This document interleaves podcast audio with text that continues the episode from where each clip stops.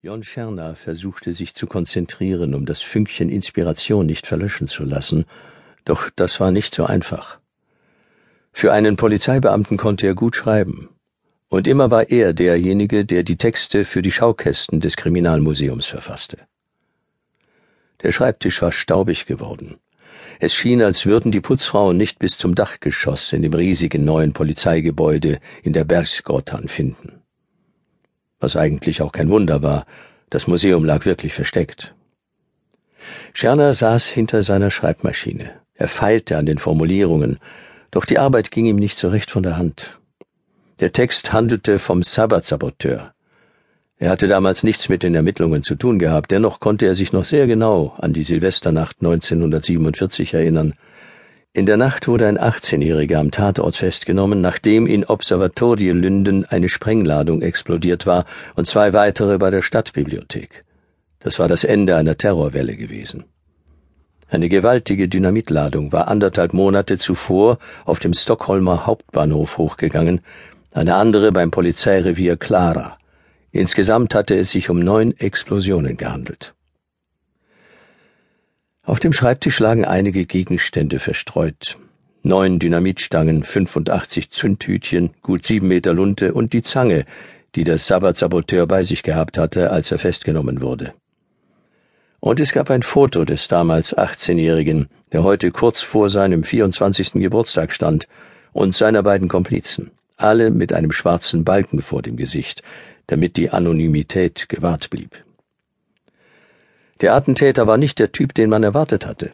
Er war kein Wahnsinniger, der von inneren Stimmen getrieben wurde, wie die Psychiater geglaubt hatten. Menschenleben waren ihm nicht gleichgültig. Die Wahrheit lag weit entfernt von dem düsteren Raunen der Presse. Es hatte sich um einen jungen Mann gehandelt, der nie eine Chance bekommen hatte, der in so ärmlichen Verhältnissen aufgewachsen war, dass er trotz seiner Begabung nicht hatte studieren können, und der weniger begabte, aber reiche junge Männer gesehen hatte, die an ihm vorbei nach oben strebten. Der Täter hatte die Grenze überschritten, hatte auf gewaltsame Art und Weise gegen die Gesellschaft revoltiert. Und er war von den Hetzartikeln der Presse weitergetrieben worden, hatte jedoch immer darauf geachtet, dass kein Blut an seinen Händen klebte. Auf Longholmen hatte man dem Sabbat-Saboteur eine Chance gegeben. Dort hatte er sich zum Ingenieur ausbilden lassen. Scherner überlegte, ob er wohl jemals wieder von dem Mann hören würde. Er nahm es nicht an. Nicht, nachdem der junge Mann die Möglichkeit bekommen hatte, etwas Besseres zu machen. Aber es gab viele, die nie diese Möglichkeit bekamen. Scherner zog das Blatt Papier aus der Schreibmaschine und stand auf. Guten Tag, Chef, wie geht's? Scherner drehte sich um. Ein Mann war ins Zimmer gekommen. Er war groß, hatte graues Haar und trug eine helle Hose und ein kurzärmliches blaues Hemd. Danke, gut, Jöster. Jöster Berch war jetzt seit mehr als drei Jahren im Kriminalmuseum. Berch war ein paar Jahre älter als er und hatte im siebten Polizeirevier in der Smålandsgrottan gearbeitet. Trotzdem konnte Scherner sich nicht daran erinnern, jemals im Dienst auf ihn gestoßen zu sein, bis zu dem Tag, an dem er ihm das erste Mal hier oben auf dem Dachboden in der Bergsgrottan begegnete, im Frühling 1950. Wann machst du Feierabend? Weiß ich noch nicht, antwortete Scherner. Aber wohl nicht so spät. Ich muss ja die Fähre kriegen. Spätestens um vier muss ich ja los. Du weißt, ich werde immer ganz nervös, wenn du nicht da bist. Und jetzt kommst du gar nicht mehr. Scherner konnte nicht sagen, wie oft Berch genau diesen Satz von sich gegeben hatte. Ich werde immer ganz nervös, wenn du nicht da bist. Er hatte nie sagen können, ob der Kollege es ernst meinte oder nicht hatte sich aber auch nie die Mühe gemacht, das herauszufinden. Wir können die Vitrine mit dem Sabbatsaboteur zurechtmachen, sagte Scherner. Ich habe den Text fertig und das Archiv hat genau das geschickt, was wir haben wollten. Die Dynamitstangen, die Lunte und die Fotos. Gut, sagte Berch. Ich werde dafür sorgen, dass das heute noch gemacht wird. Scherner setzte sich wieder an seinen Schreibtisch und verschränkte die Hände im Nacken. Äh, gibt es heute noch weitere Führungen? Ich meine mich zu erinnern, dass eine Gruppe von Jurastudenten aus Uppsala noch kommen sollte. Ja, stimmt, nickte Berch. Für drei Uhr sind sie angemeldet. Eigentlich sollte Jungmann sie übernehmen, aber er ist noch nicht aufgetaucht. Ist er noch nicht zurück? Wann ist er denn gefahren? Doch schon vor zwei Stunden, oder? Mindestens, bestätigte Berch.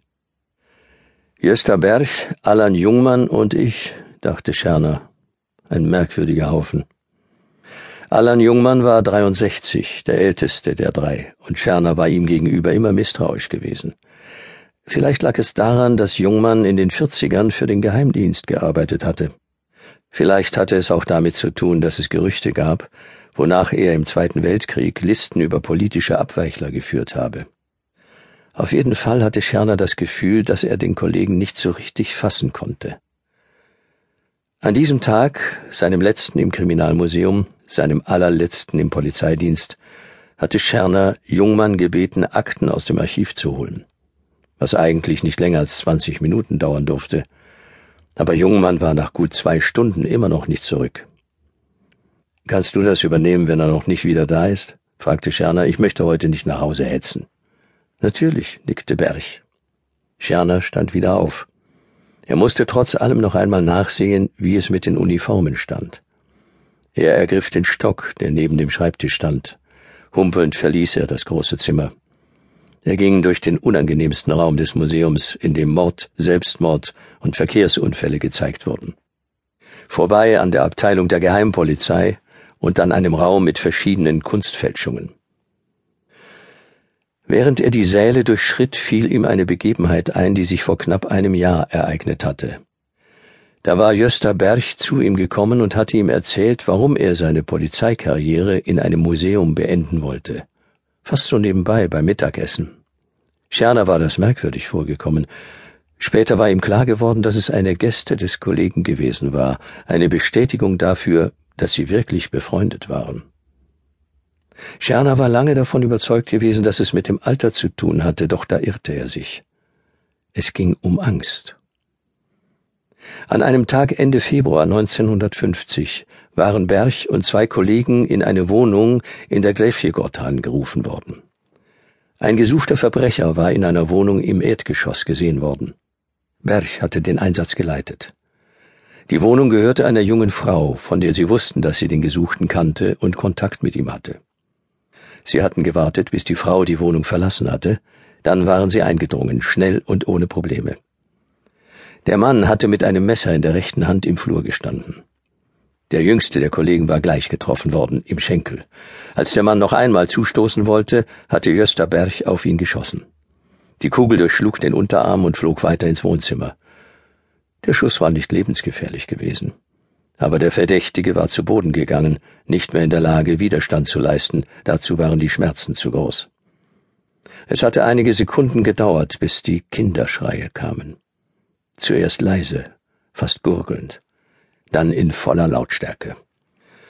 Berch hatte gewusst, dass die Frau einen kleinen Sohn hatte.